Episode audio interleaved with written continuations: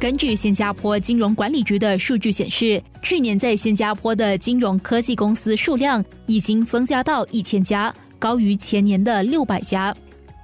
我本身觉得我们还是可以再增长多一倍啦。过去五年呢，它的增长是 ten times 十倍。五年前，新加坡大概有一百家这个金融科技公司，现在有大概一千家。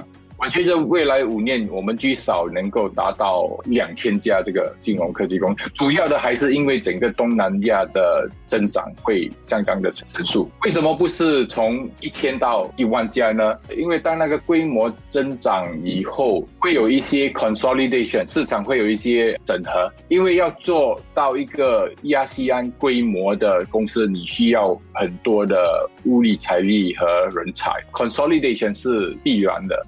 新加坡金融科技协会创始会长谢来福指出，虽然大家都看好亚洲下来金融科技的发展，但是全球各区域的金融科技发展趋势也有明显的不同。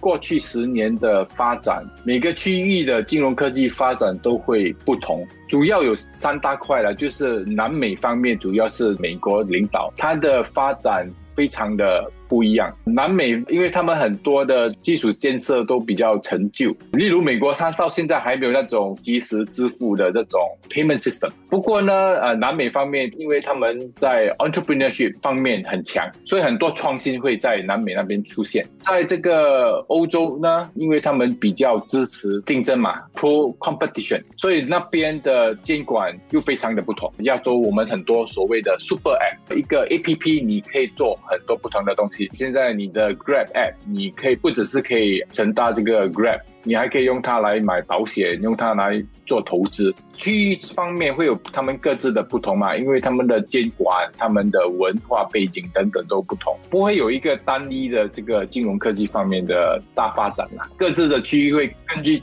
本身的特色来发展他们的金融科技。生活加热点。随着全球的金融科技日益蓬勃发展，所需的人才也供不应求。其实，金融科技公司跟其他的公司都一样，他们都需要有做业务 （business development），他们也是需要有人做 operation。只是金融科技公司他们的科技人数方面会比较偏多，需要一些好像 data scientist、full stack programmer 编程员、cyber security 或者是 cloud computing 云计算方面的工程师或者是 architect。这方面我们就不够多人才。虽然这几年本地的这个大专学府都在积极的培养嘛，例如好像这两年，我相信读这个 computer science 应该是最热门的科目了。不过还是需要等四五年，这些人才才会流来嘛。不过因为 COVID nineteen 呢，大大的加速各行业对科技的需求还是不够。Skills Future。支持了很多这方面的项目嘛，例如叫做 Professional Conversion Program（PCP）。要转业的话，他们可以参加这些 program。我现在在跟这个协会叫做 SG Tech 的在谈，推出一个 PCP 金融科技 （PCP FinTech）。而我本身因为我也是这个新加坡区块链协会的联合主席，跟这个新加坡理工学院有推出关于培养这个区块链。编程员的项目现在还在进行当中了，已经跑了五届了。从去年八月推出到现在，已经有大概六十个学生了，所以还有很多很多这方面的这些 PCP program。来福也是全球金融科技学院的联合创办人，他们就专门为这些对金融科技领域感兴趣的人士提供课程，帮助他们掌握这个领域所需的知识和技能。金融科技是一个全球的一个大趋势，而且这是一个行业，它很多的这个标准等等还在化当中，需要一些啊比较国际性的组织来帮忙 structure 这些 curriculum，所以我们才推出了这个 chartered 呃 fintech professional 的这个课程嘛。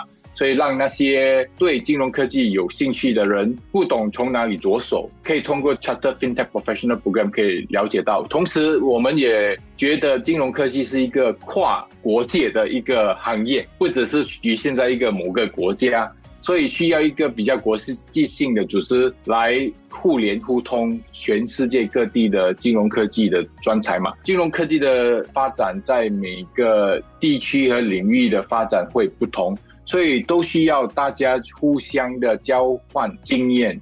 支持这个行业有更 positive 的发展嘛？Ethics 方面是一个很重要的领域。虽然现在我们大家都讲哇，可以用这个大数据，可以用人工智能来做很多东西，可是运用这些新兴科技的时候，我们也要考虑到这个个人隐私，而会不会考虑到这些科技会不会因为无形中呢，会让一些人得不到这个金融服务，因为他们的种族或者是肤色方面，他们就被忽略了。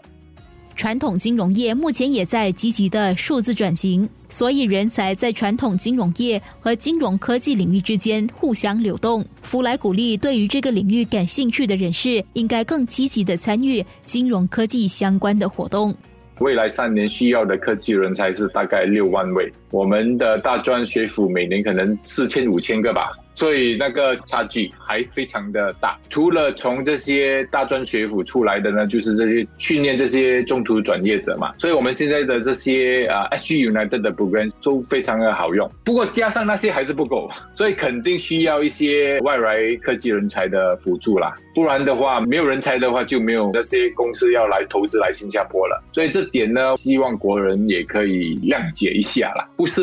不要是我们真的是不够科技方面的人才，因为这些科技人才如果是比较顶尖的话，对新加坡是有益无害的啦。因为我们如果不开放我们的这些科技人才的政策的话，我们就没有得到这些新的投资，就没有新的工作机会嘛。这方面的衡量不简单啦，这个缺口是挺大的啦。下来三天，让本地移动付款公司、投资众筹平台、金融科技起步公司的代表谈一谈，他们又是如何看待下来的发展？生活加热点。